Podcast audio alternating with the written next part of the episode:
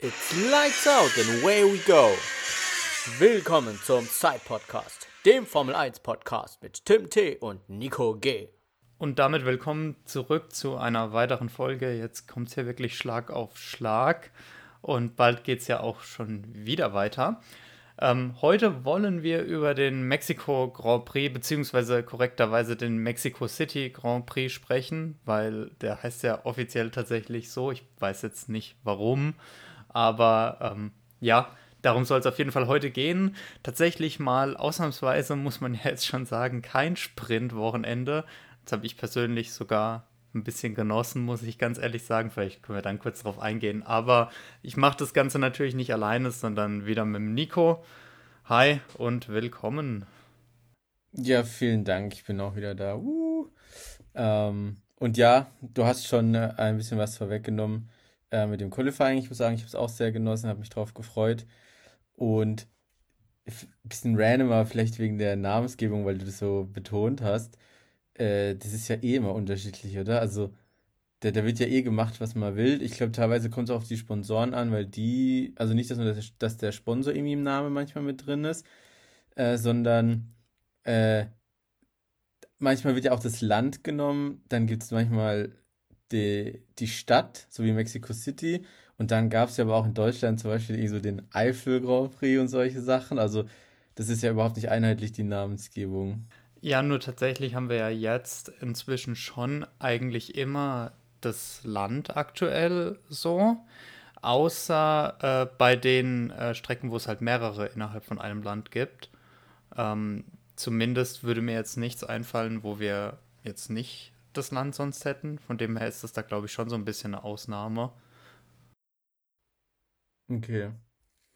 Also so Barcelona zum Beispiel, weiß ich jetzt gar nicht, ob, ob das dann. Uh, dann mh, da ja ist es nochmal anders, weil da ist es ja, glaube ich, äh, Kata Katalonien. Oder Katalonien, stimmt. Ja, ja. Weil's, äh, weil das ja eh nochmal so ein Sonderding, sag ich mal, ist dort in der Region. Aber ja, das ist mir nur so bewusst dieses Wochenende aufgefallen. Ja, wir können ja mal vielleicht dann, wenn es irgendeinen Anlass gibt, können wir mal Stefano Dominikali einladen und dann den dazu fragen. Ja, das ist. Vielleicht, vielleicht kommt es ja irgendwann dazu und selbst wenn es in zehn Jahren ist, dann können wir ihm die, die Folge vorspielen, wo wir damals schon dran geglaubt haben. Ja, das ist eine sehr gute Idee. Okay. Bevor es jetzt aber zu utopisch wird, würde ich sagen, dann steige ich mal wieder ein mit ein paar Facts. Diesmal gibt es tatsächlich auch ein paar so Fun Facts. Also nicht nur so einen historischen Abriss, äh, nichtsdestotrotz würde ich trotzdem mal so ein bisschen wieder was zur Historie erzählen. Also die Strecke ist seit 1963 Teil äh, der Formel 1 Weltmeisterschaft. Also praktisch, äh, ja, auch wie es jetzt öfter schon betitelt wurde, so der modernen Formel 1. Und ähm, was ich besonders fand, war tatsächlich, dass es damals schon regelmäßig also richtige Massen am Rennwochenende gab. Also wir sprechen da schon noch von über 200.000 Leuten pro Rennwochenende, was ich für die damalige Zeit schon sehr viel finde, weil mh, hm, je nach Grand Prix oder je nach äh, Strecke ist es ja teilweise heute eher noch ein bisschen knapp, dass man da vielleicht so die 200.000 erreicht. Ja, mittlerweile sind wir wahrscheinlich so regelmäßig schon zwischen, ich würde sagen, 300 und 400.000. Aber wenn man bedenkt, dass es einfach schon, ja, dass 60 Jahre her ist und damals schon solche Massen waren, dann finde ich das doch schon, ja, herausstechend. Ironischerweise wurde aber die Strecke dann auch Opfer ihres eigenen Erfolgs, eben aufgrund dieser Menschenmassen, denn, ähm, ja, das war damals so ein schlechtes Sicherheitskonzept oder ja, also man kennt ja die Videos von früher, da gab es ja nicht so wirklich eigentlich irgendwelche Konzepte. Da waren ja auch zum Beispiel bei der Zieleinfahrt oft auch einfach Zuschauer dann schon auf der Strecke, auf der Startzielgeraden und, oder auch da, in der Pitlane so, und so weiter. Da gibt es einen sehr gute, guten Clip, kann man äh, mal auf YouTube einfach schauen, findet man eigentlich recht einfach bei dem Schuhmacher in Italien äh, da dann fährt und wirklich so richtig so zwischen den Menschen da durchfährt und dass da nichts also dass er da niemanden umfährt, das ist eigentlich erstaunlich. Also das sieht man so ein Onboard. Ja, genau, an das Video habe ich tatsächlich auch gedacht, ja.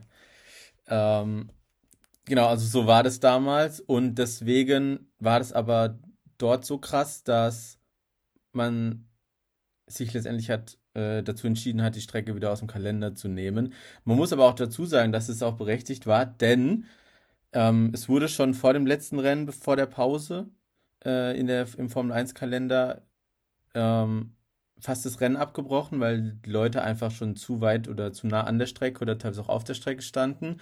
Und das, das Geilste ist einfach, also geil ist es nicht, aber es war einfach so, dass da ein Hund auf die Strecke gerannt ist während des Rennens und der wurde dann einfach überfahren von einem Auto. Oha. Das ist ja. Also ich, ich habe versucht, da irgendwie noch mehr zu finden, aber man, man findet da nichts.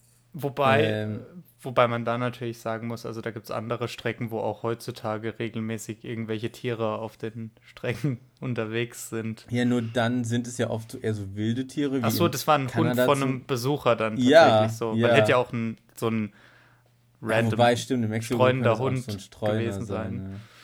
Also das weiß ich jetzt nicht, nur wenn du zu Kanada zum Beispiel nimmst, wo es ja auch schon öfter mal was gab, ähm, da ist es ja so, dass die ganzen Tiere ja von, hatte ich ja glaube ich sogar gesagt, so von so Tierschutzorganisationen dann vor dem Rennwochenende praktisch eingesammelt werden.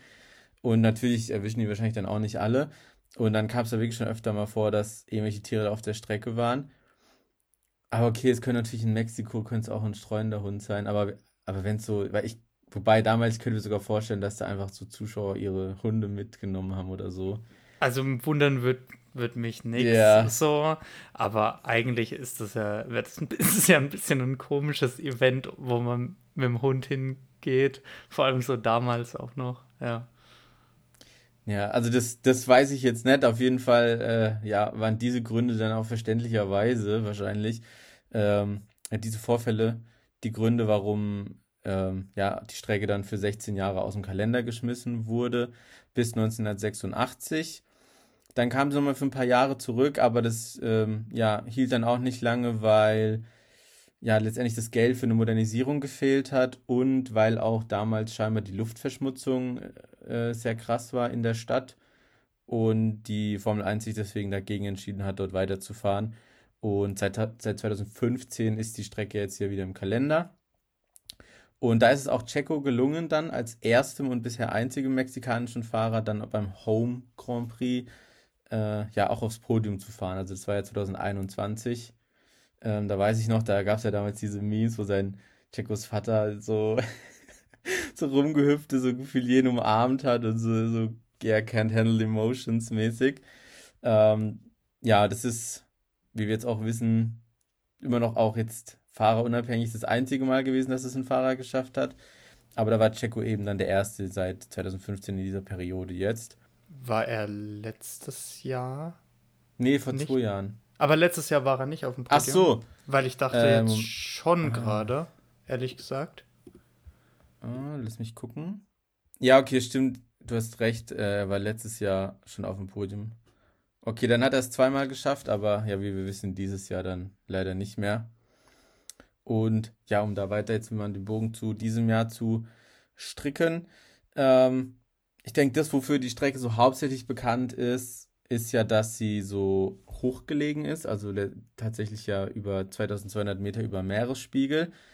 Und das ist natürlich für die Teams und die Autos und die Fahrer auch eine Herausforderung, denn das bedeutet, dass der Sauerstoffgehalt in der Luft von 21% auf 16% sinkt. Das heißt, das hört sich erstmal nicht viel an, aber wenn man überlegt, dann ist es ja schon ein äh, Viertel. Und ähm, es ist deswegen tatsächlich so, dass eigentlich alle Teams bis auf Alpine einen eigenen Turbolader nur für diese Strecke entwickeln.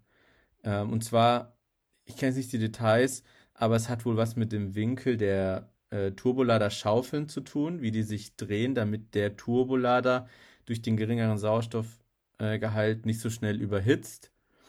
Und ja, wie gesagt, ähm, hat Alpine es als einziges Team nicht gemacht dieses Jahr. Und das hat man zum Beispiel dann ja auch am, am, am Topspeed gesehen, weil die einfach ein anderes, weniger aggressives Mapping dann fahren mussten. Und ich weiß es sogar, äh, weil ich da zufällig die, ähm, die Topspeed-Werte mir angeschaut hatte. Und da war Alpine halt teilweise fast 30 km/h langsamer mit DRS und Windschatten als äh, ja, die schnellere, also die schnellsten Teams, wo ja zum Beispiel dann Ferrari auch hin, äh, dazugehört oder ähm, Red Bull.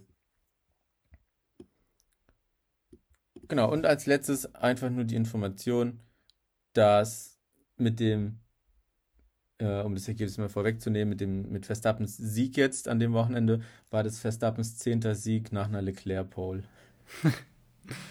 ja, das äh, wurde, wurde zu Genüge, sag ich mal, da mitgeteilt im Laufe des Wochenendes. Ähm, ich muss sagen, der Samstag war.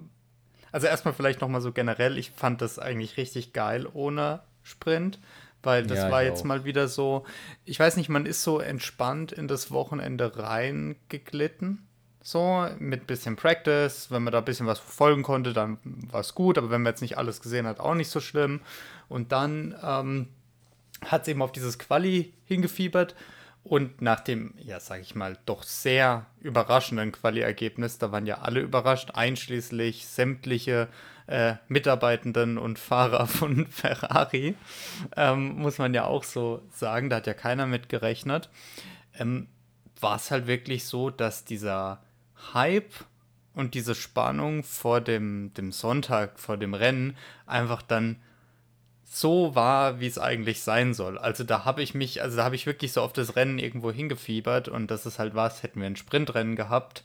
Davor äh, bin ich mir ziemlich sicher, dass das halt, also ich hätte es natürlich geschaut, aber da wäre halt dieser Hype einfach nicht da gewesen, weil ja, so war es halt irgendwie dann doch ein bisschen was was mehr besonders einfach war. So habe ich das zumindest wahrgenommen. Ja, auf jeden Fall. Also da gehe ich komplett mit. Ich habe mich irgendwie so gefreut, weil Quali war auch so unterhaltsam. Also wenn man sich ja dieses, das Grid auch dann anschaut, mit auch Danny Rick, der zurückkam auf Platz 4. Ähm, dann die zwei Alfa Romeos dann auch äh, im Q3 gewesen. Also das war schon, das hat schon extrem Spaß gemacht. Und auch einfach Verstappen nicht mal als Erster zu sehen und wie du sagst und dann nicht zu wissen, ja, was bedeutet das jetzt fürs Rennen? Äh, das ist einfach ja, so ein anderes Gefühl und ich muss auch ehrlich mittlerweile sagen, ich war ja schon sehr pro Sprint äh, so die letzte Zeit, aber ach, das Rennen war auch, finde ich, spannend, auch mit Strategie und so weiter. Äh, können wir später vielleicht nochmal drauf eingehen.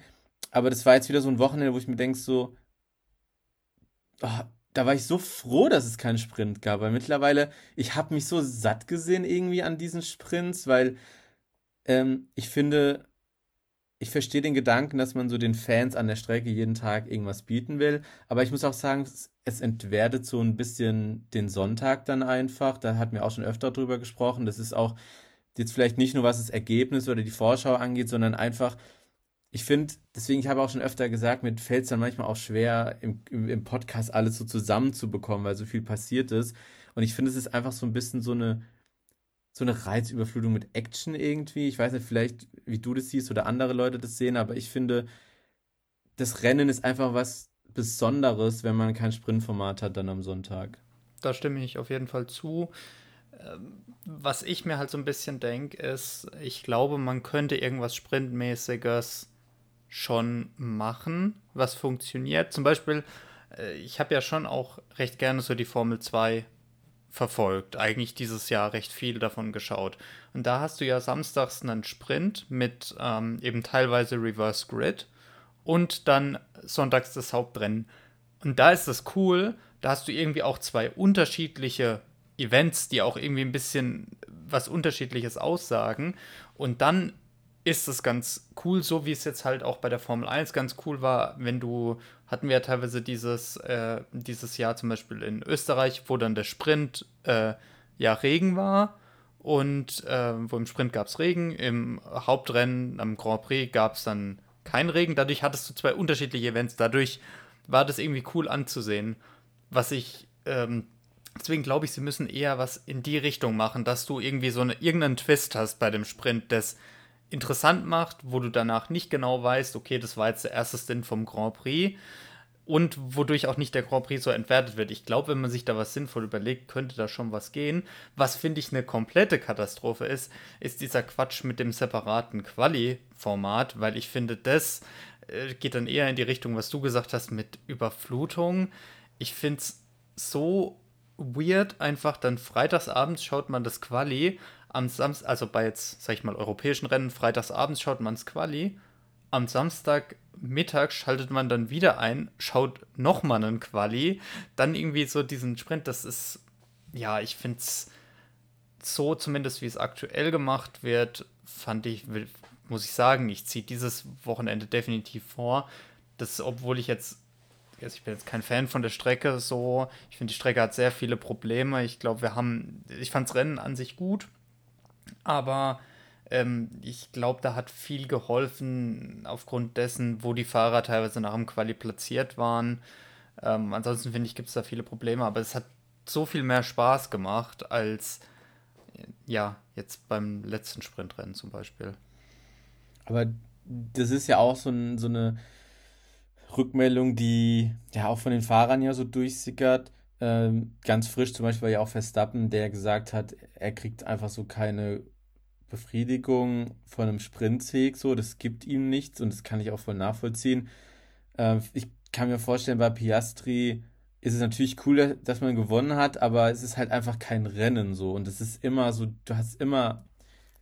Es ist, also ja, keine Ahnung, wie soll man es beschreiben? Es ist nicht gleichwertig zum Rennen. Natürlich freut man sich, dass man gewonnen hat, aber jeder will so Grand Prix-Winner werden und auf dem Podium stehen. Und es ist einfach, glaube ich, ein anderes Gefühl, wenn du bei einem Sprint auf dem Podium stehst, als wenn du beim Rennen auf dem Podium stehst.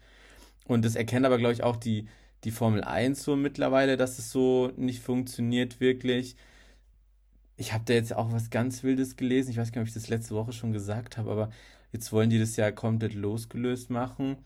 Und auch von der WM, weil sie nicht mehr wollen, dass zum Beispiel ähm, Verstappen im Sprint Weltmeister werden kann oder generell ein Fahrer im Sprint Weltmeister werden kann. Das heißt, ähm, eine Idee von Stefano Domenicali war, dass es keine WM-Punkte mehr gibt, sondern das soll einfach so eine Werbeserie einfach werden, wo man sich einen fetten Sponsor sucht und der bezahlt dem Sieger dann eine Million Euro, habe ich jetzt gelesen. Das ist da ja denke ich mir halt völlig auch, bescheuert. Bevor man sowas macht, dann check doch einfach, dass es nicht funktioniert und lass es doch einfach. Ich meine, das so macht überhaupt haben, keinen Sinn, weil wen, also sorry, dass ich da dazwischen gehe, aber das finde ich ist, ist finde ich mit diesem Vorschlag, das geht komplett an den Problemen vorbei, die die Leute damit haben, weil das Problem, das viele Fans damit haben, ist nicht, dass es die Punkte dafür gibt. Das ist, äh, na, das ist auch, ist mir jetzt ehrlich gesagt auch egal, ob Verstappen jetzt am Samstag oder am Sonntag äh, Weltmeister dann wird. Damit habe ich nicht das Problem. Das Problem ist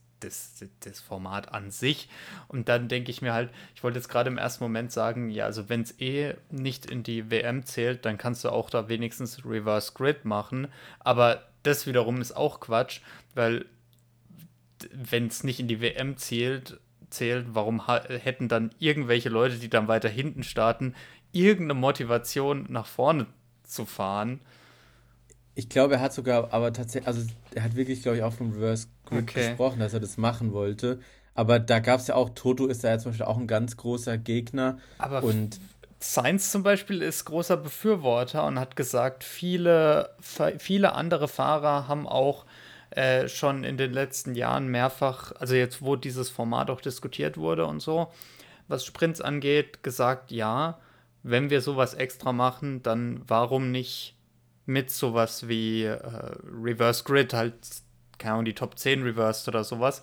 Also Science ist da tatsächlich äh, jemand, der das deutlich besser fände als das aktuelle Format. Nur, wenn man das losgelöst betrachtet und nur mit so einem komischen Sponsorending für den Erstplatzierten, ganz ehrlich, das ist doch. Also, das. Ich, ich glaube, dann hättest du schon auch das ein ähnliches Problem wie beim ursprünglichen Sprintformat, weil jemand, der auf Platz 10 ist, der wird, oder noch weit, sagen wir mal, Platz 15 oder sowas, der wird sich ja nicht da irgendwie sein Auto riskieren, nur um irgendwie eine Million zu bekommen, damit er Erster wird. Und das, ich glaube, da hätten wir eher wieder auch das Problem, dass viele eben kein Risiko dann eingeben wollen, wenn sie wissen, äh, eingehen wollen, wenn sie wissen, ja, okay, ich muss ja noch 13 Leute überholen, um eine Million zu bekommen. Ah, auch mit dieser eine Million, das ist ja einfach, dies mit der eine Million, finde ich, ist einfach so ein krasser Beweis dafür, dass die selber nicht wissen, was sie machen sollen und dann versuchen sie es irgendwie mit Geld zu lösen, weil davon haben sie ja genug. Ja, da, da sprichst du mir so ein bisschen aus der Seele, weil das, also das ist ja überhaupt, also das passt doch überhaupt nicht in dieses komplette Formel 1-Ding rein, finde ich jetzt. Also das ist, das finde ich wirklich sehr, sehr seltsam. Und da kann ich mir auch nicht vorstellen, dass das irgendein Fahrer besser fände als, na, als sonst irgendwas. Weil wenn du einen anderen Ansporn, das ist vielleicht sowas bei dem Reverse Grid, also ich meine, über sowas kann man ja auch vielleicht in der Offseason nochmal stärker sprechen, über solche potenziellen äh, Formate. Aber was ich halt bei so einem Reverse Grid prinzipiell denke, ist nicht nur, dass du dann Leute hast, die äh, vielleicht dann versuchen können zu überholen und dann nach vorne fahren, sich nach vorne kämpfen, sondern da hast du halt unter Umständen auch Fahrer, die sich irgendwie äh, auf 10 qualifizieren, dann auf 1 starten oder auf 2 oder auf 3 und die sich dann denken, oha, jetzt habe ich tatsächlich mal eine realistische Chance, wenn ich es gut anstelle, mal hier auf dem Podium zu landen, ähm, mit einem, zum Beispiel in Albon ist da halt ein absoluter Kandidat für, der dann sich überlegen könnte, oh, vielleicht schaffe ich dann was hier und das könnte dann halt irgendwie äh, da auch ein cooler Ansporn sein, aber ich glaube auch dann, wenn man sagt, ja, aber das zählt nicht richtig zum Championship. Auch dann ist es ja kein so cooles Podium, na, weil dann, dann wird da immer dieser, klar hast du auch sonst einen anderen Stempel drauf, aber dann ist erst recht so dieser, ja, Bonus-Event-Stempel. Da versuchen es die Leute auch gar nicht so hart, ne? Ja, keine Ahnung. Also die, also dieser eine Million Vorschlag, das macht mich fertig. Ja, also, also das war, glaube ich, nur, das war, ich weiß jetzt nicht, wie konkret es ist. Ich hatte das nur nach unserem, nach unserer letzten Aufnahme, irgendwie ein, zwei Tage später, hatte ich das irgendwie gesehen und habe mir das dann mal durchgelesen, dass er das wohl gesagt hätte, aber er hat jetzt nicht gesagt, wie konkret es wäre. Aber ey, ganz ehrlich, bevor man sowas macht, lass es doch einfach. Ich meine, die Fans, und darum sollte es ja eigentlich gehen, die Fans sind ja voll zufrieden mit dem Format, wie es aktuell ist. Also es gibt ja niemanden, der sich eigentlich über das aktuelle Quali-Format zum Beispiel auch beschwert. Da gab es ja auch verschiedene, schon vor zehn Jahren so Das aktuelle ist richtig gut. Ja, finde ich nämlich auch. Und man hat ja auch immer wieder mal gesehen, dass es da auch so Überraschungen gibt, weil selbst ohne Probleme Iwin Verstappen mal eine Runde nicht zusammenbekommt in seiner dominantesten Saison oder einer allgemein der dominantesten Saisons der Formel, Zeit, äh, Formel 1 aller Zeiten. Da kann es immer mal was geben. Und ich finde nicht, dass irgendwie das Quali immer lang, also langweilig ist, weil für mich ist es immer, ich freue mich da immer richtig drauf, das zu schauen. Und es ist so eine gute Einstimmung immer schon für den Sonntag, finde ich. Auf jeden Fall. Und klar, es gibt Leute, die sagen, Practice ist jetzt äh, nicht das Spannendste auf der Welt, da würde ich prinzipiell mitgehen, aber so auf Teufel komm raus, irgendwie solche Sachen dann zu machen, das ist Quatsch. Und ich muss auch sagen, wenn es darum geht, ja, Entertainment an der Strecke, ja, also ich meine, wir waren gemeinsam, äh, äh, waren wir an der Strecke äh, jetzt mal und dort äh, war das auch mit dem Training cool, weil ich meine, im Endeffekt bist du am Streckenrand und dann siehst du da ein paar Autos vorbeifahren und das ist cool. Ob das jetzt dann, äh, wenn das jetzt ein Sprint gewesen wäre, wo nicht wirklich viel gefightet wird oder sowas. So viel anders ist es dann gefühlt auch nicht, außer dass die halt ein bisschen schneller dann fahren. Also da muss ich sagen, ähm, an der Strecke ist so oder so das, der Entertainment-Faktor cool. Das heißt, sie sollten sich eher darauf fokussieren, dass wenn sie was ändern, dass sie dann auch was Gescheites machen. Aber ich denke, bevor wir uns da weiter dran aufhängen, kommen wir mal zu dem tatsächlichen Renngeschehen äh, dieses Wochenende. Es gibt, äh, über das Quali haben wir ja schon ein bisschen gesprochen, aber ich habe auch sonst noch äh, zwei Punkte, die jetzt nicht direkt in die Top- und Flop-Geschichten reinpassen, über die ich gerne sprechen wollte. Das eine ist einfach, finde ich, der, der, witzigste Moment, weil es einfach ein geiler, geiler Punkt gewesen und zwar von Ocon. Ähm, wie einfach, also zwar irgendwann so im ja, letzten Drittel des Rennens und Ocon war eben auf äh, Position ja, 11 müsste das gewesen sein und Nico Hülkenberg auf Position 10. Und äh, ja, Ocon war da halt entsprechend halbwegs nah dann dran im DRS-Fenster und dann hat er aber den Funkspruch gebracht, so sinngemäß, ja, sagt dem Haas mal Bescheid, äh, dass ich ja jetzt äh, Angreifer, dass die bereit sind. So, wo ich mir denke, das ist einfach, einfach so unfassbar geil. Also ich bin mir ziemlich sicher, dass das halt so ein bisschen so ein, so ein Joke war, so ein bisschen dann so Gelaber. Aber ich stelle es mir auf der anderen Seite sehr witzig vor, wenn dann wirklich Alpin zu Haas gesagt hätte, Jo, könnt ihr mal eurem Fahrer sagen, dass der hier gleich reingeht. Und das absolut Beste an der Sache war dann, dass er erstmal fünf Runden lang überhaupt nichts passiert ist. Also da, ich habe da, da hat jeder dann mit so übelst im Divebomb gerechnet, aber da kam einfach nichts. Irgendwann hat es dann ähm, doch noch geschafft, ihn auch zu überholen und auch noch ein paar andere Leute haben es geschafft. Aber das war einfach so geil, weil die Aussage war schon geil und dass dann nichts kam, war, war auch geil. Ja, das, das war auch mein Moment des Rennens. Da hatte ich dir ja auch während, also als es passiert ist, dir schon direkt geschrieben. Aber ich fand es auch geil, weil äh, es ist ja nicht so, dass er irgendwie, keine Ahnung, so ein Sekundenpolster wettgemacht hat, hinter ihm war, das gesagt hat und dann ihn direkt überholt hat, sondern du hast ja schon gesagt, dass es danach erstmal noch ein bisschen gedauert hat, bis er vorbeikam.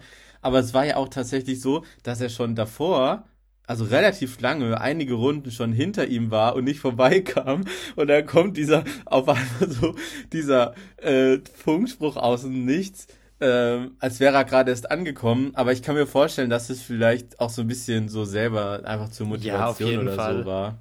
Das ist so, wie wenn Russell äh, jemanden überholt und sagt, Big Move, come on! oder so. Das, oh ja, das. Äh, ja. Aber, aber ich muss sagen, ich, also das ist ja, glaube ich, diese Saison, es war ja der der lustigste Funkspruch der ganzen ja, Saison, finde ich. Ich, ich denke auch also, einfach, das ist. Die Situation äh, war einfach so lustig.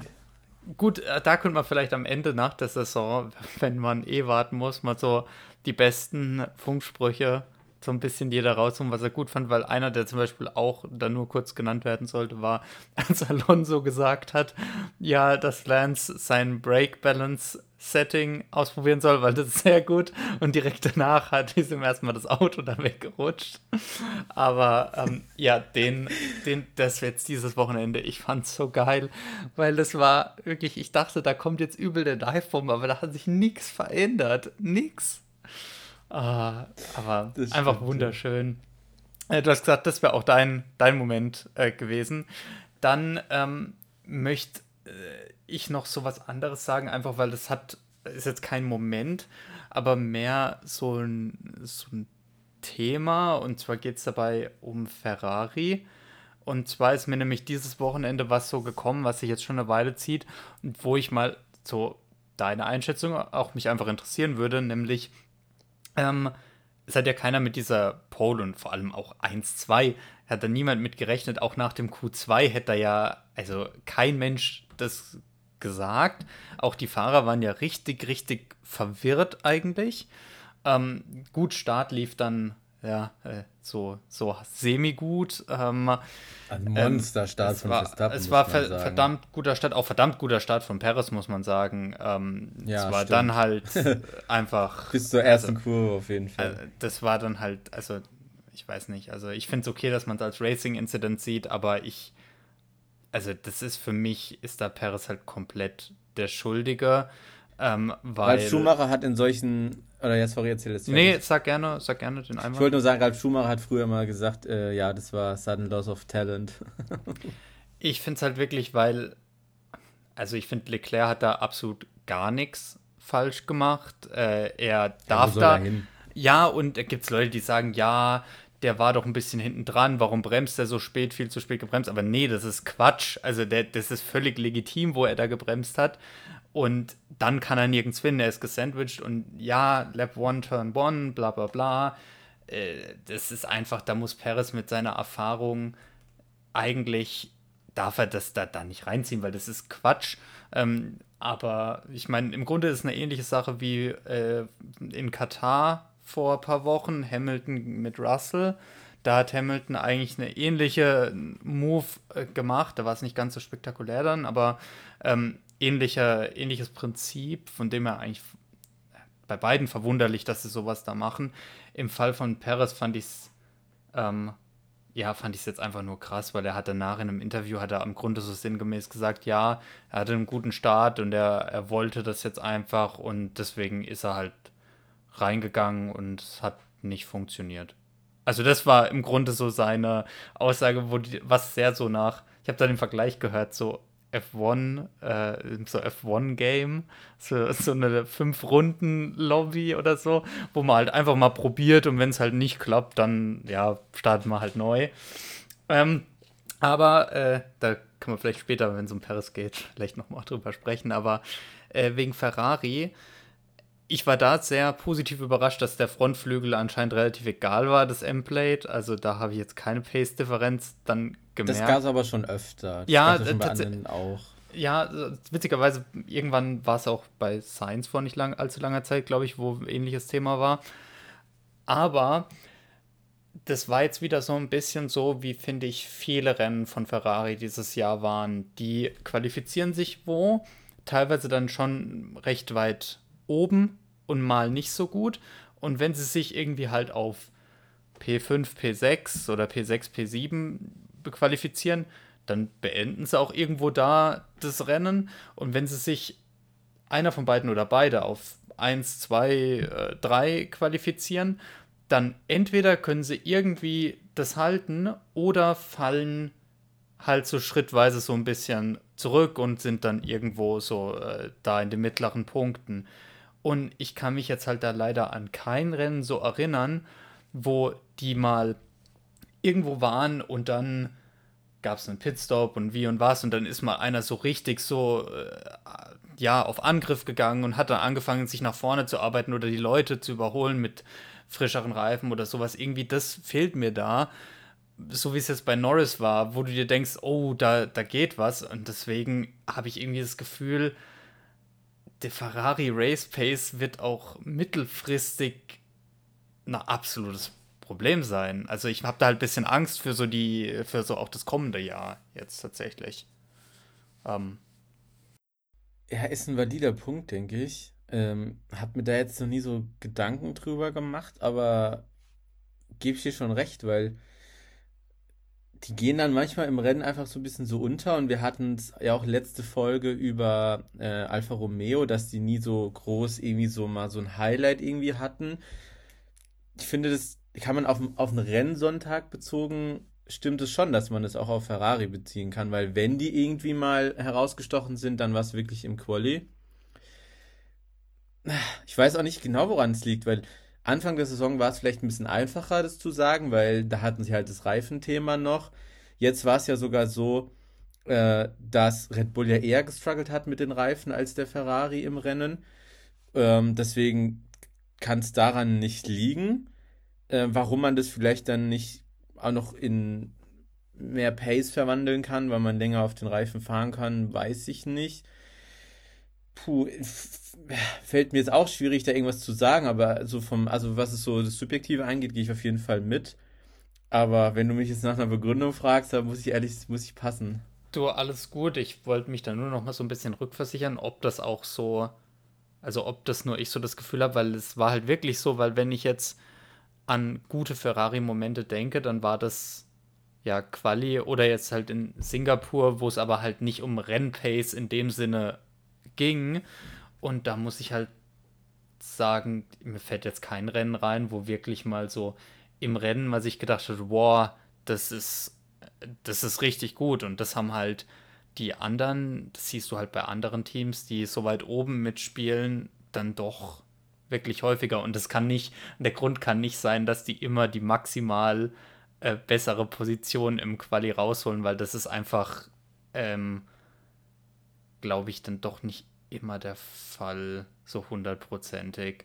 Also sie sind da schon sicherlich sehr gut, aber ähm, zumindest einmal müsste man ja, gerade wenn man so weit vorne mitfährt, mal so eine Situation gehabt haben, wo man sich wirklich so durchkämpft und das habe ich einfach nicht gesehen. Aber ja, das wollte ich hier nur als Punkt anbringen, aber dann können wir gerne zu den, zu den, äh, ja, zu Lob und Tadel übergehen. Hm, soll ich anfangen? Ja, gerne. Such dir auch eine Kategorie raus. Hm, dann starte ich mal mit Flop. Oh. Du startest lieber mit Top. Äh, beziehungsweise ist wohl, hattest du ja mal gesagt, dass wir eigentlich eher mit Top anfangen, aber Äh, Flop für mir ein bisschen leichter. Ich habe auch vier Kandidaten tatsächlich aufgeschrieben. Ähm, deswegen würde ich einfach mal direkt anfangen. Es sind so zwei sind so relativ obvious, bei anderen zwei, ja, sehen wir dann, sage ich vielleicht noch was dazu. Ähm, aber ich würde einfach mit Aston Martin einfach starten. Ja, muss man nicht. Äh, ist ein bisschen ausgelutscht auch schon. ähm, also das war ja, also das war ja, glaube ich, das schlechteste Rennwochenende der ganzen Saison, kann man, glaube ich, sagen. Äh, das hat schon im Quali angefangen, wenn selbst Alonso nicht mal ins Q3 kommt. Und irgendwie im Rennen war es gefühlt ja noch schlimmer. Wir hatten so danach schon ein bisschen geschrieben, wo wir dann auch uns einig waren, dass es so ein bisschen auch so einen Anschein gemacht hat, als hätte Alonso auch schon ein bisschen aufgegeben oder auch einfach keinen Bock mehr, weil es mit dem Auto eh nichts bringt. Ähm, war aber auch in letzter Zeit ist auch ein bisschen so untypisch für Alonso, weil er auch mal irgendwie so ein paar Dreher drin hatte oder so ein paar so Hiccups mäßig, ähm, wo er eigentlich Anfang der Saison komplett stabil war, also komplett die Konstanz in, Person neben Max Verstappen, würde ich sagen. Und ja, dann wurde er, glaube ich, sogar von Stroll auch überholt irgendwann, hatte dann die DNF. Ja, Lance Stroll äh, dann auch DNF'd. Also was soll man da groß noch sagen? Also die sind die ganze Zeit 16, 17, 18 da hinten rumgefahren und dann die beide Autos abgestellt. Also wirklich das schlechteste Rennwochenende der Saison, würde ich sagen, für Aston Martin. Ja, auf jeden Fall. Wenn man so nachdenkt, bisschen so der umgekehrte McLaren, oder? So, wenn man Anfang auf und Ende Fall. der Saison vergleicht, weil das ist ja ein Kontrast, aber da habe ich nichts mehr, habe ich gar nichts mehr äh, hinzuzufügen. Ja, McLaren Anfang der Saison irgendwie hinten gewesen, zweitlangsamstes Team oder so. Und jetzt würde ich eigentlich schon sagen, so der stärkste Red Bull-Herausforderer. Vielleicht mit Mercedes kann man vielleicht noch sagen, aber ich sehe die eigentlich schon auch vor Mercedes aktuell, muss ich sagen. Ja, aber speaking of McLaren, dann sage ich, ich habe die trotzdem bei Flop, weil ist vielleicht ein bisschen kontrovers, aber äh, ja, Norris meint ja nach dem Rennen, er wäre sehr zufrieden gewesen und hat es maximal rausgeholt. Ich finde, das stimmt auch absolut für den Sonntag. Also Norris war, ich weiß gar nicht, ob er auch Fahrer des Tages geworden ist. Er war auf jeden ja, Fall. Ja, aber das ist, so, wenn du äh, hinten startest erster. und fährst nach vorne, wirst du ja. immer Fahrer des Tages. Aber es war trotzdem krass. Es war trotzdem Der krass. War, also er, er, hat schon, heftig. er hat ja sogar Piastri überholt. Ja, dann. ja, also heftig. Der wäre fast an ist, äh, Sainz noch rangekommen. Stimmt, ja. Also hätte er noch ein paar Runden Ab, gehabt. Aber das ist eben genau der Punkt, weil er die Runde, es war ärgerlich im, im, im, im Quali, muss man sagen. Ähm, McLaren wollte Reifen sparen, hat gesagt, okay, äh, wir geben euch eine Runde. Äh, oder wahrscheinlich, also die Fahrer, das wird ja mit den Fahrern abgestimmt sein. Piastri hat die Runde hinbekommen. McLaren, äh, ähm, McLaren sage ich schon, Norris hatte einen Fehler in der Runde. Und ähm, dann gab es, glaube ich, war das dann, wo es äh, wo es Yellow gab dann beim Zweitversuch und dann konnte er es nicht mehr verbessern, weil er langsam machen musste. Und ja, ist letztendlich dann im Q1 rausgeflogen. Ähm, deswegen dafür Kritik, weil ich finde, wenn er das Team leaden will und er wird ja auch immer wieder mal so als zukünftiger Weltmeister betitelt, finde ich dann ähm, gerade in so einem Zweikampf auch mit Piastri, der ihm jetzt schon ganz schön nahe gekommen ist, finde ich, muss er dann auch da sein, auch wenn man, wenn man sich abstimmt und sagt, okay, wir machen nur eine Runde. Deswegen dafür kritisiere ich ihn. Deswegen ist so der eine Punkt, warum ich McLaren auf dem Flop habe. Und der zweite Punkt ist einfach Piastri, weil ich finde, Piastri ist so ähnlich wie Ferrari gewesen. Sogar noch ein bisschen, finde ich, ein bisschen schwächer als Ferrari, weil ähm, ich weiß gar nicht, wo ist er denn losgefahren? Irgendwie so sieben oder sowas? Oder ja, sieben ist er losgefahren. Und auf acht ähm, angekommen ist er auf acht, ja. Also da hat man auch nicht so viel von ihm gesehen, finde ich. Ähm, wurde dann sogar von Norris überholt. Also das fand ich schon auch, ja, nach den ganzen Erfolgserlebnissen, die, die er da in der letzten Zeit hatte, finde ich, war das schon vielleicht ein unerwartet schwaches Rennwochenende. Natürlich ist es auch sehr hart, da McLaren jetzt als Flop zu bezeichnen, weil die sind immer noch gut in den Punkten gewesen mit beiden Autos. Aber wenn man sich eben anguckt, dass McLaren der stärkste Verfolger von Red Bull ist, ähm, wie stark Norris da aufgeholt hat, dann wäre da auf jeden Fall mindestens ein Podium eigentlich drin gewesen, wenn Norris das Qualifying zusammengebracht hätte. Und deswegen einfach so ein bisschen McLaren als Flop, weil man da auch, ja, eine große Chance hat liegen lassen, meiner Meinung nach. Na klar, auf jeden Fall. Also die hatte ich jetzt bei mir nicht auf der Liste, um da vorwegzugreifen, aber äh, ich verstehe natürlich das, äh, den Grund dafür. Also es ist definitiv wurde da, also Podium wäre für Norris safe gewesen bei der Pace. Also ja, denke ich auch. absolut. Ähm, es wäre, äh, ja, hätte er wahrscheinlich mit Hamilton gefightet um die Position, schätze ich jetzt mal. Wenn Perez mit dabei gewesen wäre, wäre es vielleicht noch interessant gewesen, wie das hingeführt hätte.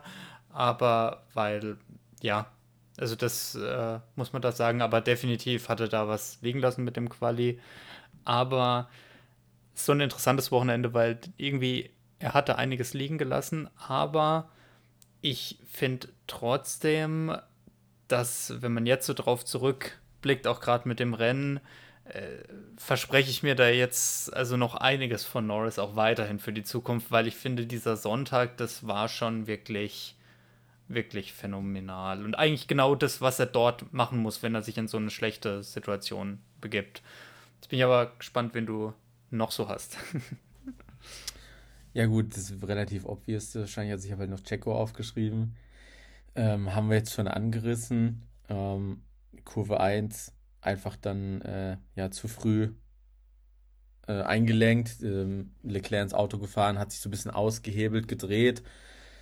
Ähm, es sah dann wie so aus, als würden sie nochmal versuchen, ihn rauszubringen. Ich weiß nicht, ob es einfach nur so für die Fans gewesen wäre oder so, aber pff, man hat dann in der Wiederholung äh, das Loch auch im Seitenkasten gesehen. Also ich denke, nachdem man das gesehen hat, da war schon relativ schnell klar, dass der nicht einfach so weiterfahren kann. Ähm, wurde dann ja auch äh, nichts. Das heißt, er hat es ja bis zur Kurve 1 geschafft im Rennen. Äh, so wie du es auch beschrieben hast, äh, wie er sich dazu geäußert hat, vielleicht so ein bisschen so eine Trotzhaltung auch. Ich kann mir vorstellen, er wollte es halt so alle, allen zeigen, so an seinem Home Grand Prix. Gerade nach den letzten Jahren, wo wir dann jetzt festgestellt hatten, dass er da zweimal auf dem Podium war. Und ich kann mir vorstellen, dass er einfach so ein bisschen übermotiviert vielleicht Ich glaube, es ist einfach, ich glaube, es ist wirklich so ein, er hat jetzt gesehen, es war halt der, der Move, äh, der, der beste Start von ihm diese Saison. Das muss man ganz klar sagen. Er hat das so gemacht und er hat wahrscheinlich dann einfach gesehen, oh, jetzt habe ich einmalig die Chance hier doch das den Leuten zu zeigen und vielleicht komme ich sogar hier als äh, P1 aus der Kurve raus. Das wird er sich gedacht haben und das ist aber halt ja, das ist halt ein Fehler, den, also so, so darfst du halt in der Situation nicht fahren, vor allem nicht in dieser Kurve 1 zu dritt in irgendeine Kurve zu fahren, schon schwierig. Da ist es auch einfach eng. Man hat dann später gesehen, auch mit Tsunoda, wie, wie leicht man da gegeneinander, sag ich mal, kommt. Deswegen sehr, sehr schwierig. Ähm, wie er danach das in dem Interview gesagt hat, das war wirklich ziemlich einfach. Ja, ich glaube, er hat es dann einfach so ehrlich ein bisschen gesagt. Also er hat es da auch wirklich, er hat da keine, keine Schuldzuweisung anderweitig gegeben, nur ich fand, das war schon so ein bisschen so, einfach so sehr so geschlagen und es ist schade zu sehen, aber ich muss sagen, also in dem Moment des Incidents, ich habe dir ja auch erstmal geschrieben, da war ich, sag ich mal, ein bisschen emotional. Eben liegt vielleicht dann einfach daran, weil, ja, weil ich so gehypt auf dieses Rennen war. Ähm, und dann hat es mich schon wirklich in dem Moment sehr genervt, dass es dann schon wieder so beginnt, weil es halt so ein unnötiger Incident dann einfach war. Also es ist wirklich einfach sehr vermeidbar. Ja, keine Ahnung, Leclerc wurde ja dann teilweise von Fans dann ausgebuht am Ende, wo ich mir auch denke, äh, da hat Leclerc ja dann auch gesagt, ja, okay, hier wird viel gebuht, aber äh, es tut mir leid, war nicht so gemeint, aber was hätte ich anders machen sollen? Und das ist halt auch, also was ja, also Leclerc konnte gar nichts Das dafür. ist halt, äh, es ist halt wirklich, das ist leider halt auch wieder sowas, wo man dann sagen muss, auf, da kann, kannst halt Formel 1 Social Media kannst du halt komplett vergessen, ne? weil dann so Kommentare unter Beiträgen, das ist halt, der beste Kommentar, den ich gelesen habe, war so auf die Frage, ja, was hätte er machen sollen? Ja, besser in Verstappen crashen als Perez. So. Also, was ist denn das für eine Aussage? Der soll nach rechts lenken, um in Verstappen reinzufahren. Also, ja, es ist einfach wirklich, ja, wirklich ja, problematisch. Und mir tut es leid für Perez, aber das hat es sich halt zu 100% selbst eingebrockt. Und äh, ja. im Endeffekt glaube ich sogar, das klingt jetzt dumm, aber jetzt mit ein bisschen Abstand betrachtet, dass es aus Leclerc-Sicht vielleicht sogar gut war so, weil hätte Perez da einfach ein bisschen, äh, sag ich mal, das entspannter genommen, die Kurve, wäre vielleicht dann irgendwie auf P3 oder 4 aus der Kurve dann rausgefahren, je nachdem, wie man die Kurve nimmt. Mit der Pace vom Red Bull wahrscheinlich hätte der zumindest dann über Pitstops oder so, wäre der wahrscheinlich vorne dran noch gelandet. Und äh, ja. Das, das denke ich nämlich auch, das wollte ich nämlich noch sagen, weil so an und für sich war das schon eins der besseren Wochenenden äh, für Checo jetzt. Er hat sich ja auch auf äh, P5 qualifiziert.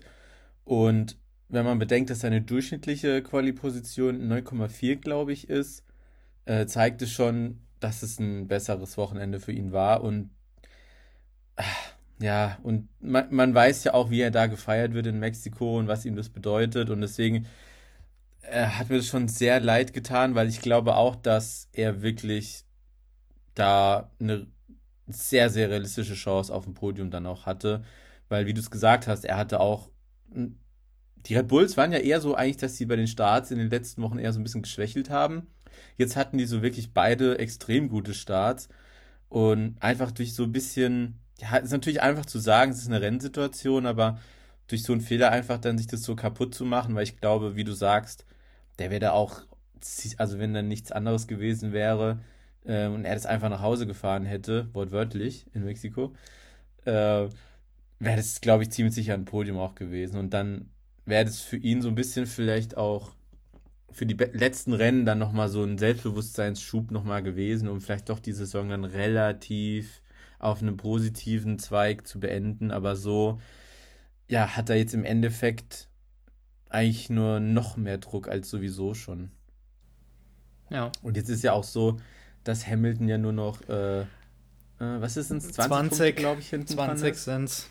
Wenn Hamilton nicht disqualifiziert worden wäre letztes ja, äh, Rennwochenende, dann wäre das wirklich sehr, sehr knapp jetzt noch geworden. Aber ich glaube, er schafft es trotzdem, weil es sind drei Rennen. Ja, es kommt halt drauf an. Mit so einem angeknacksten Checo. Hamilton ist eher wieder auf einem aufsteigenden Ast die letzten Rennen. Also ich glaube schon, dass das noch möglich ist für Hamilton.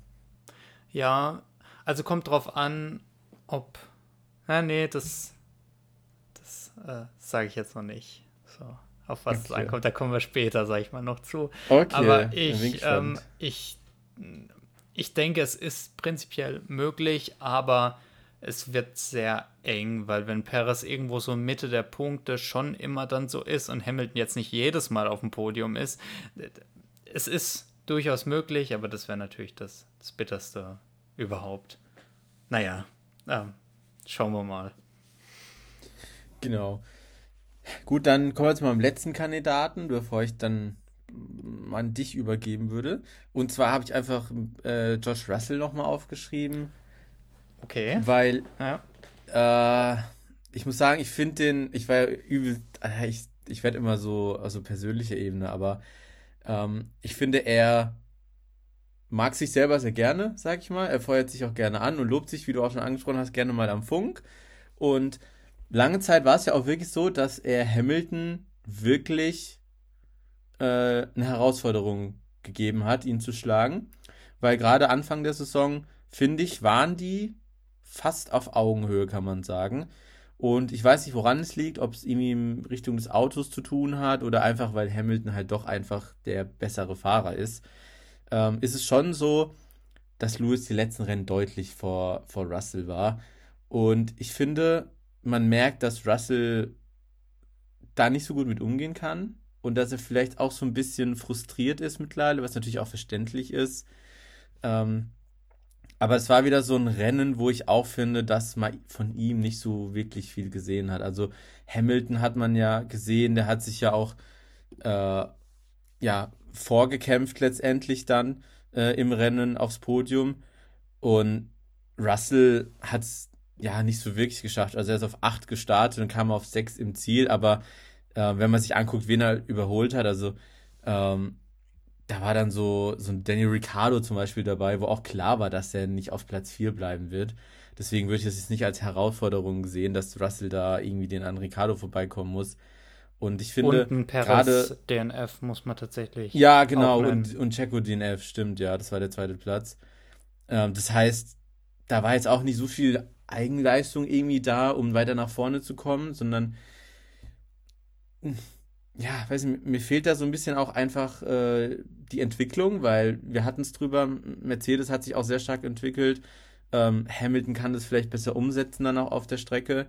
Und bei Russell fehlt mir einfach so auch, das war jetzt gar nicht nur auf dieses Wochenende bezogen, sondern mehr so vielleicht auch auf die letzten Wochen, fehlt mir da einfach so ein bisschen die Entwicklung, um in dem Tempo mitzugehen, in dem die, das Auto und Hamilton sich weiterentwickeln und die äh, positive Entwicklung halt in Pace einfach verwandeln. Und das, das finde ich, war jetzt wieder zum, zum wiederholten Mal, dass Russell da sich deutlich, äh, deutlich geschlagen geben musste gegen Hamilton. Deswegen habe ich ihn jetzt hier mal aufgeschrieben. Ja, wir haben eigentlich mehr oder weniger über das gleiche letzte Woche auch gesprochen. Da war das ja ein Flop, den ich genannt hatte. Ähm, einfach weil er da jetzt deutlich hinter, hinterherhinkt. Muss man mal schauen, wie sich das dann ja in der Zukunft noch so ausgestaltet. Ähm, ich fände es vor allem interessant, falls Mercedes wirklich wieder, ähm, sag ich mal, äh, oben um Rennsiege mit fährt, also da fehlt ja doch noch ein Stückchen, welche Position er dann einnehmen wird. Also ob er dann doch schon so ums Podium immer mitfährt und dann so eine äh, Rolle dann einnimmt ähm, oder äh, ob er da dann auch ein bisschen abgeschlagen ist. Wobei ich mir da halt, also ich, ein George Russell will nicht so in die Bottas-Rolle rutschen, also das auf keinen Fall. Deswegen der ist, ist er persönlich halt der, nicht der Typ für. Und ich glaube, er würde, er würde sich da ungern so unterordnen wollen. Und dann könnte ich mir vorstellen, dass es eher so eine Situation gibt, ähm, wie, äh, ja, wie damals äh, bei Red Bull, als Ricardo dann gegangen ist, dass er halt sagt, okay, er geht lieber dann doch nochmal oder schaut sich doch nochmal woanders um, weil er eben nicht in diese zweite Fahrerrolle dann rein äh, werden, werden will. Aber gut, ähm, mein Hauptflop hast du natürlich auch schon genannt gehabt mit Aston Martin. Das ist ja, denke ich, klar. Ähm, Perez hatte ich bei mir auch aufgeschrieben. Ein weiteres Team hatte ich noch aufgeschrieben, einfach weil es mich so ein bisschen persönlich, das war ich so ein bisschen tragisch. Und es war Alfa Romeo, weil das Quali war so gut, beide in Q3. Und wären die jetzt nur so praktisch rausgefallen und so ein bisschen, waren wieder so ein bisschen anonym halt dann in Teilen des Rennens. Aber das Tragischste daran war, dass äh, bei dem äh, Gridwalk von Will Buxton vor dem Rennen hat der noch gesagt, dass das Team selbst, äh, Alfa Romeo, äh, wohl gemeint hatte, dass äh, die sehr zufrieden sind mit dem Quali-Ergebnis, aber laut ihrer ähm, ja, äh, Simulationen, Berechnungen etc., ist ihre Race Pace tatsächlich besser als die Quali Pace. Und dann war das natürlich umso enttäuschender, wenn man davon ausgeht, dass die Rennpace besser ist als im Quali und man dann dort so stark ja, zurückfällt und leider halt wieder so absolut im, im Nirgendwo äh, ja dann ist. Na, vielleicht, vielleicht war die Race Pace ja wirklich besser, nur bei den anderen ja. Teams war sie halt nochmal besser ja, als die Pace. Das, das kann natürlich sein, aber ähm, ich denke, du weißt, was ich meine. Da ging es jetzt mehr um so die ja. Erwartungshaltung. Ähm, ja, ja, das stimmt. Also, das hatte ich gar nicht so auf dem Schirm, aber 14, 15 sind sie ins Ziel mhm. gekommen. Und das war wahrscheinlich auch so vom Quali her das beste Ergebnis, was die in dieser Saison hatten. Und dann macht man sich wahrscheinlich schon so ein bisschen Hoffnung auf vor allem, Punkte vor allem muss man da sagen, bei 14, 15, ich meine, da hast du, hast du drei DNFs, die also, beziehungsweise, äh, nee, Quatsch, was, was äh, tatsächlich fünf DNFs hast du da noch. Ähm, weil Logan Sargent auch am Ende, der wäre eigentlich auch sogar noch vorne dran gewesen, musste dann ganz am Ende wegen einem Autoproblem irgendwie in der letzten oder vorletzten Runde das Auto dann noch äh, abstellen. Sehr tragisch auch. Ähm, aber dann, na, dann unter diesen eigentlich positiven Bedingungen dann das nicht zu schaffen, ist halt einfach bitter. Und dann so als ja, leichten Flop schon einfach wegen dem, was er verloren hat, dann doch, habe ich noch Tsunoda genannt. Ich war mhm. so bereit zu sagen, dass der für mich auch ein Gewinner ist, weil der so, so starke Pace gezeigt hat. Aber dann, wenn er dann so einen Fehler macht, mit dem er dann halt solche wirklich wichtigen Punkte für Alpha Tauri auch für Alpha Tauri. Ähm, ja, wegwirft. Ich meine, sie haben es jetzt auch ohne ihn trotzdem geschafft, äh, zwei Plätze nach oben zu rutschen in den, in ja, wollte ich gerade sagen. Also, ja. Ich fand es auch so absurd, dass sie bisher letzter waren, weil Alpha Tauri einfach mit Tsunoda, der war halt so oft Elfter am Anfang der Saison, mhm. aber der war gefühlt immer noch so, so an den Punkten gekratzt, aber so Teams wie Haas, die waren halt irgendwie mal so als Ausreißer am Anfang in den Punkten und deswegen waren die die ganze Zeit oben drüber. Aber das wären halt noch mal so gute Punkte für Alpha Tauri gewesen und da darf er das halt nicht so wegschmeißen. Obwohl ich eigentlich finde, dass es ein Rennen war, das gezeigt hat, dass der schon gute Pace hat. Also ich finde, der zeigt schon, dass er was kann, nur das war halt, naja, das darfst du dir halt dann eigentlich nicht erlauben, wenn es so wichtig ist. Ja, wir haben ja auch schon öfter über Zunoda gesprochen und glaube ich, sind wir uns auch eigentlich relativ einig, was den angeht, dass der schon auf jeden Fall auch Potenzial hat und gerade diese Saison das auch öfter schon gezeigt hat, nur manchmal hat er halt so ein paar Schnitzer drin. Manchmal ist das Auto auch wirklich nix, aber ja, sowas wie heute, äh, wie heute, aber wie, wie gestern oder wie dieses Wochenende, das ist natürlich, gerade wenn es, wie gesagt, um diese Punkte geht, das darf dir nicht passieren. Also, sie sind jetzt zwar immer noch vorne dran, immer, aber jetzt punktgleich und dann geht es ja nach dem höchsten äh, Rennergebnis. Deswegen sind sie vor Alfa Romeo.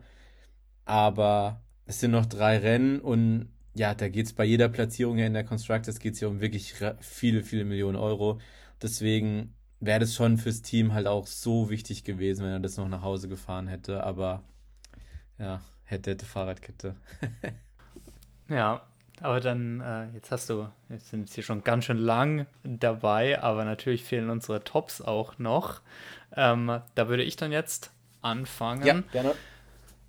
Äh, bleiben wir direkt thematisch beim Thema äh, Alpha Tauri. Also äh, Ricardo muss da genannt werden. Was eine Hammer-Quali-Performance.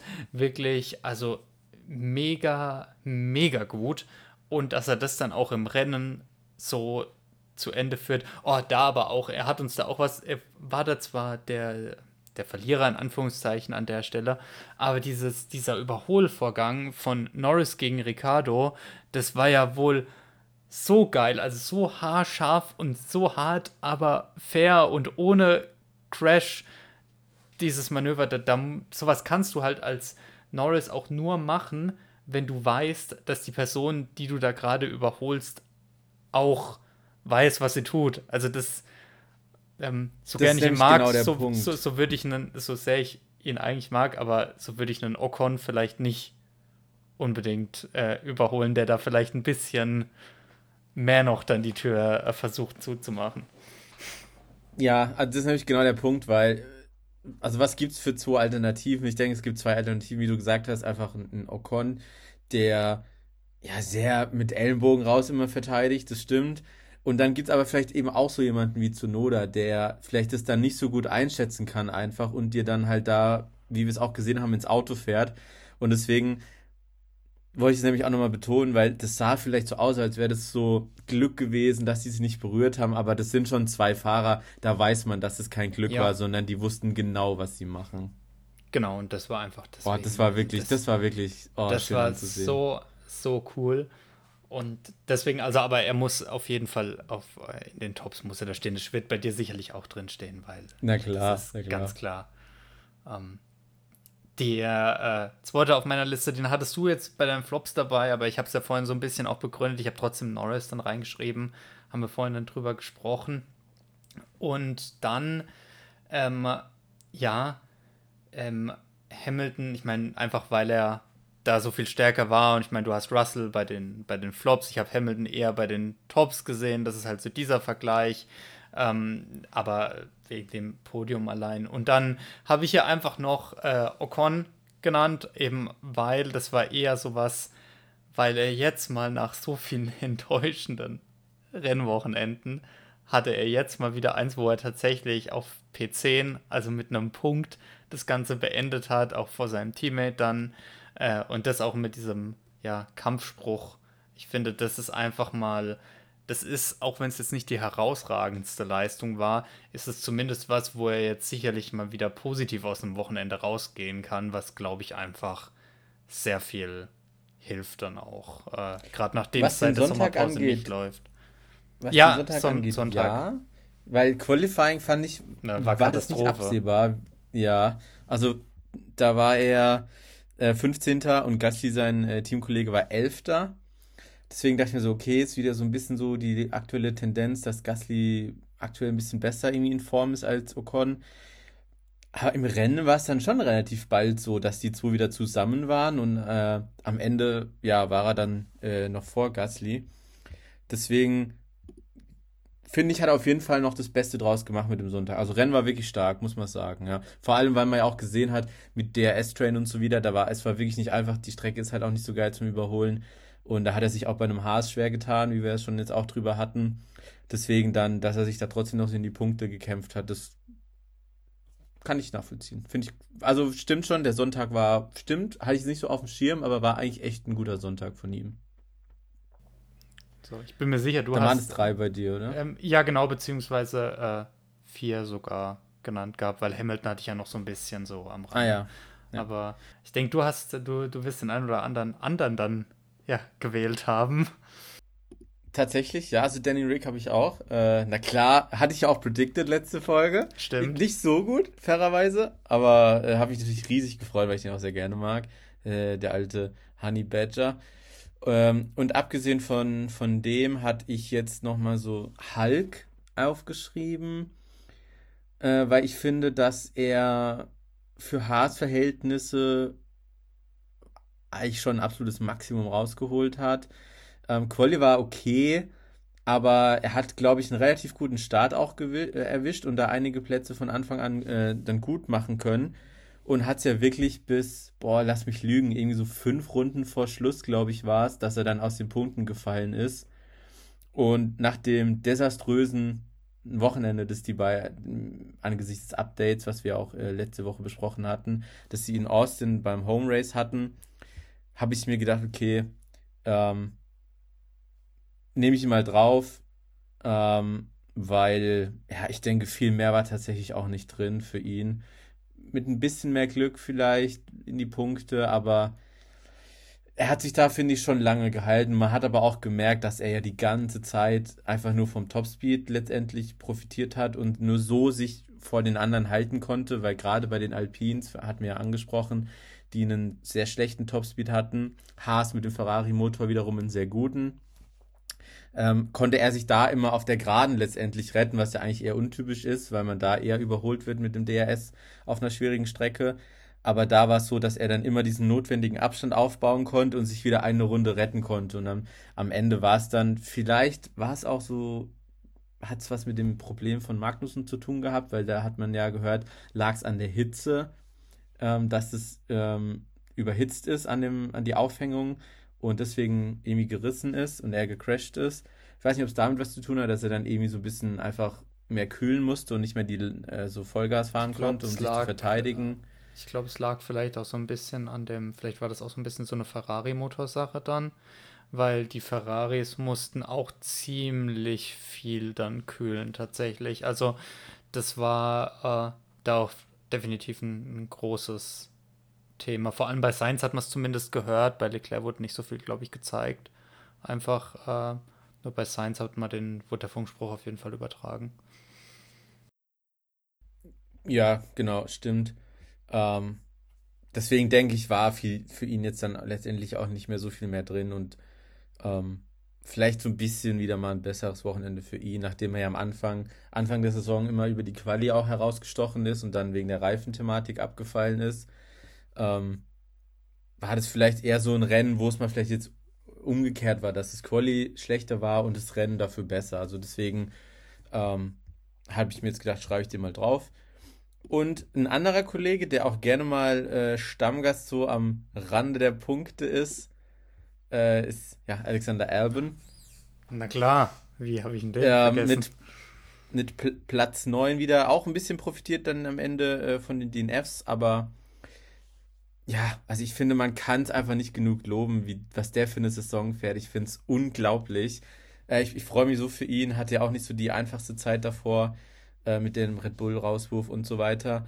Und hat sich so richtig zu so einem zuverlässigen Teamleader auch entwickelt, bei dem ich auch wirklich Potenzial sehe, dass der Williams so ein bisschen mehr in die Erfolgsspur wieder führen kann als Fahrer. Ähm, deswegen, ah, also wieder finde ich ein absolut starkes Wochenende von ihm. Absolut. Ich würde den so gerne 25 in einem Auto sehen, das noch ein bisschen mehr kann. Ähm, wenn das der Williams wäre, dann auch okay, aber weiß man natürlich jetzt nicht so ganz. Ähm, ich denke, 25 wird ja fahrertechnisch eh, also sehr spannend, äh, also beziehungsweise Ende 24 wird es dann sehr spannend zu sehen, wer 25 wo sitzt. Da wird, denke ich, einiges hin und her gehen. Das heißt, wenn er da profitieren kann, weil ich, ich finde wirklich zu dem Zeitpunkt, wo er damals im Red Bull war, das war einfach dann noch nicht so weit. Das war auch eine Zeit, wo Red Bull den Fahrern sehr wenig Zeit und äh, Chancen gegeben hat. Das hat sich ja jetzt ein bisschen äh, verändert, sage ich mal, äh, mhm, inzwischen. Ähm, da muss man einfach sagen, ich, ich finde, was er in dem Williams macht, da, das würde ich gerne weitergeführt. Nochmal sehen, deswegen absolut guter, guter Punkt, dass du den da noch äh, genannt hast. Ähm, ja, ähm, du hast schon angesprochen, dass du eine sehr gute Prediction letzte Woche gemacht hattest. Hast du die Predictions äh, generell auf dem, auf dem Schirm? Weil dann könnte man das vielleicht einfach mal durchgehen und kurz abrechnen. Ja, diesmal bin ich besser vorbereitet als letzte Folge. Ähm, genau, also um mal bei mir zu bleiben, ich hatte ähm, eben Danny Rick, hatte ich damals, damals letzte Woche gesagt, dass er um die Punkte auf jeden Fall mitfahren kann. Ähm, ich denke, da brauchen wir nicht drüber reden. Das war, also hat er sogar noch easy übertroffen. Und als Flop hatte ich Williams, weil ich gesagt habe, ich glaube, dass die auf der Strecke nicht so gut sein würden und wiederum in Brasilien einfach wegen der Streckencharakteristik und in Las Vegas mit dem langen Slip, dass sie da wieder besser sein werden. Ähm, ja, ist, kann man sich drüber streiten, würde ich jetzt sagen, ist nicht richtig gewesen. Ne? Wir hatten es gerade drüber. Ähm, Habe ich schon gedacht, dass die mehr so Race Pace mäßig dann vielleicht wie Alfa Romeo oder so ein bisschen äh, zurückfallen würden, aber ähm, gerade mit Logan Sargent, wenn der zu Ende ge gefahren wäre, ähm, insgesamt dann wäre, finde ich, doch ein relativ rundes Wochenende eigentlich für Williams gewesen. Deswegen, ja, war die nicht ganz so richtig. Ähm, soll ich Podium direkt machen oder erst deine? Äh, ähm, wie du es willst. Also ich weiß, ja, dass meine ich... positiv, ich weiß, dass meine Top-Prediction äh, Paris war, wenn ich mich recht erinnere. Ja. Das war gar ja. nichts. Also das, äh, es sah so gut aus, ne? Also die, die, die Tendenz war da und dann, ja, äh, nix. Ähm, ähm, Flop. Äh, Flop war Alpin, glaube ich, oder? Ähm, Richtig, ja, einfach ich, weil Abwechslung. Ja, einfach weil Abwechslung, ich meine, Abwechslung hatten wir insofern, dass Ocon ein Wochenende hatte, das nicht äh, katastrophal war. Aber würde ich sagen, ist auf keinen Fall richtig. Also 10 und 11, das ist, finde ich, eher so, so die weder mega gute noch mega schlechte Positionierung für Alpine. Das ist einfach so die, ja, passt. So, wo sie so einfach so ein bisschen genau, sind, wo, wo, die, sagen, wo die einfach mit, sind wir nicht mega traurig. Ja, ja. Genau, finde ich nämlich auch. Genau, dann, genau, hast du noch, äh, hast du jetzt schon gesagt, äh, Podium, weißt du deins noch? Tatsächlich naja, nicht. Also, also Verstappen okay. auf der 1, äh, da bin ich mir relativ sicher und ich glaube, ich habe Hamilton auf die 3 gesetzt? Ich bin mir tatsächlich nicht mehr sicher. Vielleicht kannst du mich da einfach mal aufschlauen. Ja, kann ich gerne machen. Also du hattest gesagt Verstappen, Hamilton Norris. Ah, okay, gar nicht, gar also, nicht. Also ein sehr realistisches Podium ja, eigentlich. auch wenn, wenn Norris dieses äh, im Quali normaler performt hätte, wirklich äußerst äh, realistisch. Ja, okay. Auf jeden Fall äh, besser als meins. Ich, wobei wir zu zwei Dritteln ja übereinstimmten. Also Verstappen, Hamilton hatte ich auch. Ich habe halt Checo dann gesagt. Ja, gut, okay. Ähm, Aber wäre auch ja. realistisch gewesen, wenn es halt stimmt, äh, ja, stimmt, ja. ja, anders gelaufen wäre. Also nach dem, ja. Ja, ja okay. Um, es geht ja bald schon wieder äh, weiter jetzt mit dem nächsten Rennen. Ähm, da Brasilien eine Strecke, wo ich mich, ich glaube, das habe ich letzte Woche schon gesagt, dass das was ist, wo ich mich dann ein bisschen mehr noch drauf freue als Mexiko, einfach weil die Strecke richtig geil ist. Also es ist, finde ich, eine der besten Strecken im Rennkalender, auch eine, die recht zuverlässig sehr gute Rennen auch einfach produziert. Das muss man einfach wirklich sagen. Und äh, da sollten wir auch ein paar Predictions abgeben. Äh, den Sprint würde ich sagen, sparen wir uns. Ähm, ich meine, da haben wir alles dazu gesagt heute zur Meinung. Ähm, aber ich würde einfach, äh, ich würde einfach mal beginnen. Ähm, ich fange heute mal mit meinem Podium an. Und da sage ich auf P3 ähm, Lando Norris. P2 Max Verstappen. Und P1 Lewis Hamilton. Oh, ich bin geplatzt vor Spannung, weil ich habe die, drei, äh, die drei gleichen Kandidaten und ich habe auch Verstappen auf zwei. Echt? Ich habe. Ähm, Aber ich habe es andersrum. Jetzt, jetzt, oh, ja cool. Ähm, ich habe äh, das hatte ich schon jetzt gedacht, weil ich, weil das ist eine Strecke, da ist Lewis Hamilton sehr gut. Ich glaube, ich meine, der Mercedes hat da letztes Jahr auch sehr gut funktioniert und der Red Bull war ein bisschen hinten dran. Das ist natürlich alles so ein bisschen, das, wie man sich das im Kopf zusammendreht. Und Hamilton ist auch gerade auf so einer guten Form. Ich kann mir das wirklich vorstellen.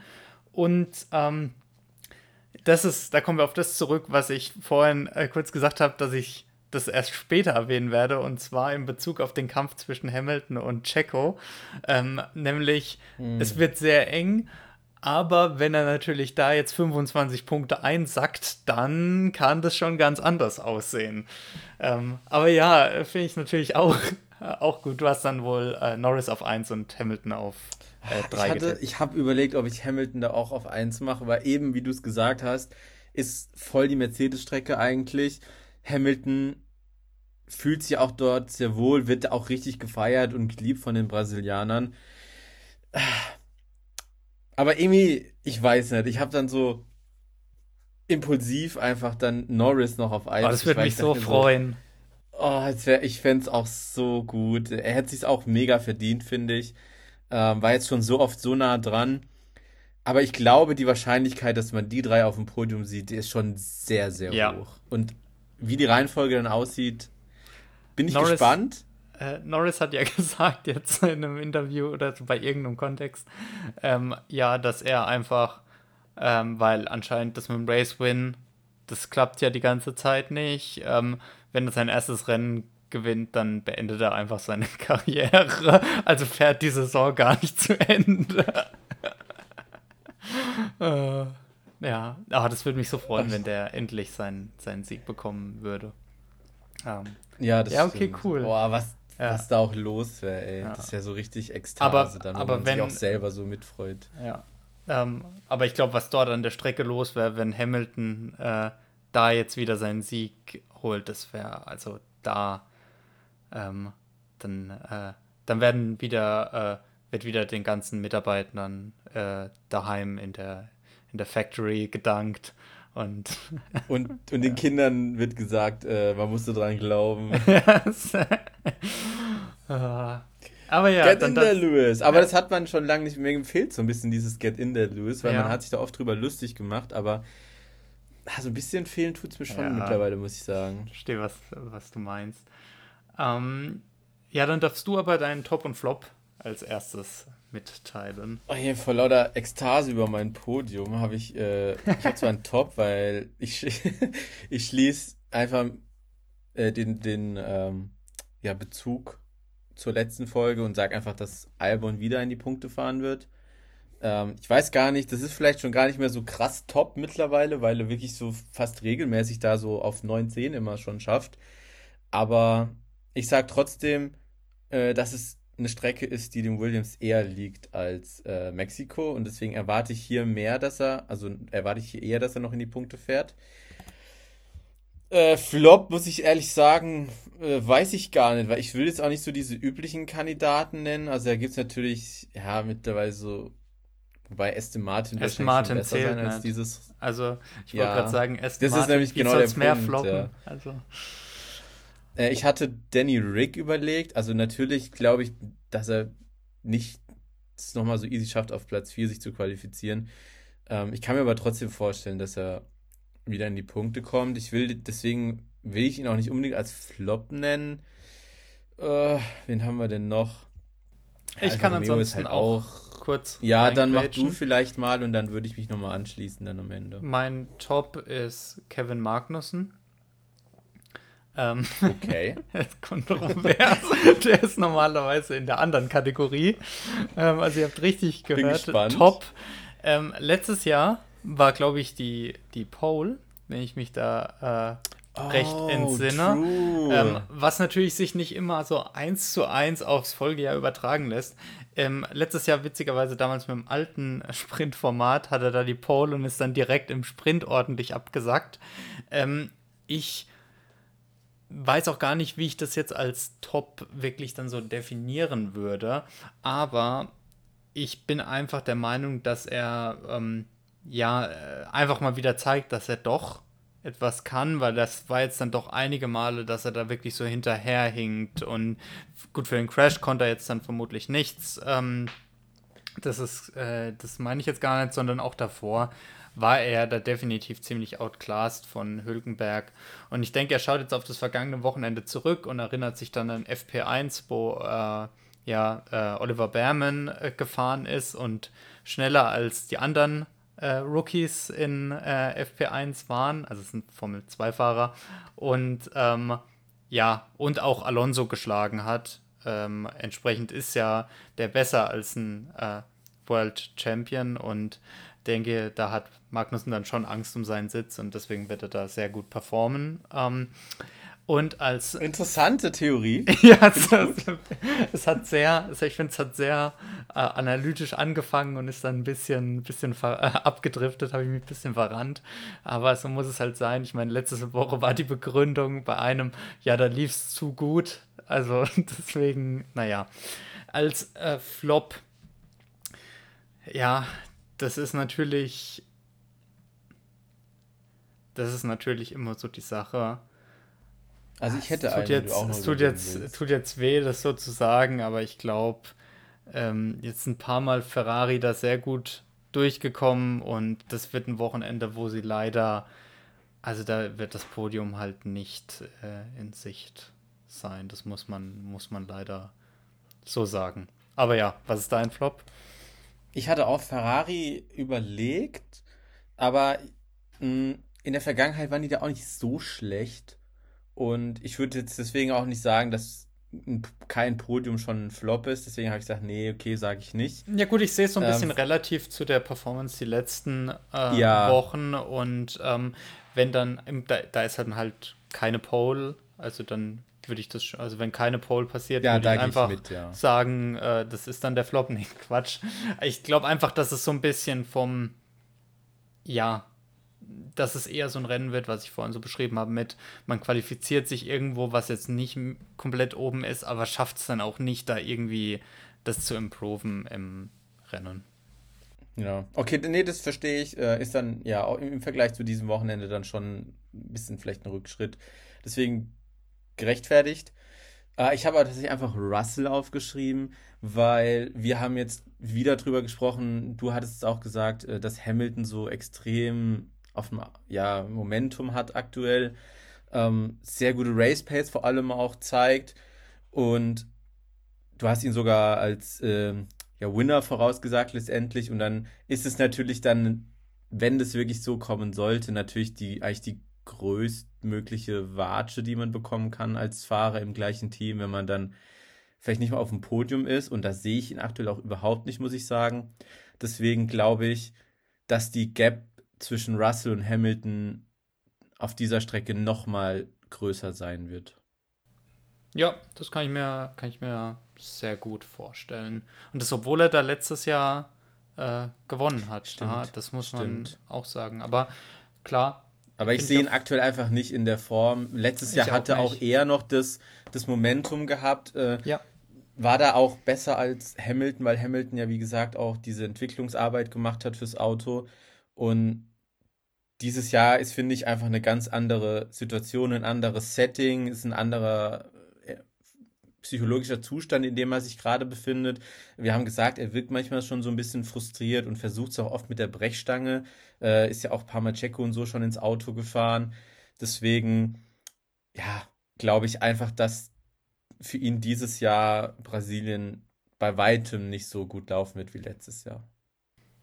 Ja, das glaube ich, das äh, kann ich mir schon auch vorstellen. Ich bin sehr gespannt. Ich hoffe einfach wirklich auf ein sehr eventreiches Rennen äh, und dass der Sprint nicht irgendwas, äh, sage ich jetzt mal, kaputt macht, sondern äh, ja, sich da einfach gut einfügt. Ähm, ich hoffe wirklich einfach da auf ein sehr, sehr äh, spannendes, äh, spannendes Rennwochenende. Und ich kann mir das auch vorstellen, dass das, dass das durchaus äh, passiert. Und ich denke, damit sind wir dann auch am Ende der heutigen Folge angekommen. Ist ein bisschen länger geworden, aber äh, ja, gab, denke ich, auch einiges sehr gut zu besprechen. Äh, unter anderem der Vorschlag, dass man nicht mehr um Championship-Punkte, sondern um eine Million fährt. Ähm, das wird mich, glaube ich, nicht mehr loslassen. Aber gut, ähm, äh, ja, hast du noch irgendwelche finalen Gedanken? Ähm, hm, keine Gedanken in dem Sinne. Ich wünsche einfach allen viel Spaß. Sind jetzt die letzten drei Rennen des Jahres. Ich hoffe, dass, dass wir nochmal die Rennen jetzt genießen können, bevor es wieder in diese Offseason geht, die meiner Meinung nach immer zu lang ist. Aber ähm, deswegen freue ich mich jetzt auch noch umso mehr auf die letzten Rennen. Und gerade Brasilien, glaube ich, ist auch eine Strecke, wo gerne mal was Unerwartet, pass Unerwartetes passieren kann. Deswegen, wie du sagst, hoffe ich trotz Sprint auf ein äh, überraschendes und ereignisreiches äh, Wochenende. Ja, dem ist nichts hinzuzufügen. Und deswegen war es das auch, ja, was es auch für heute von uns. Und äh, ja, wir hören uns dann nächste Woche. Mach's gut. Ciao, ciao. Tschüss.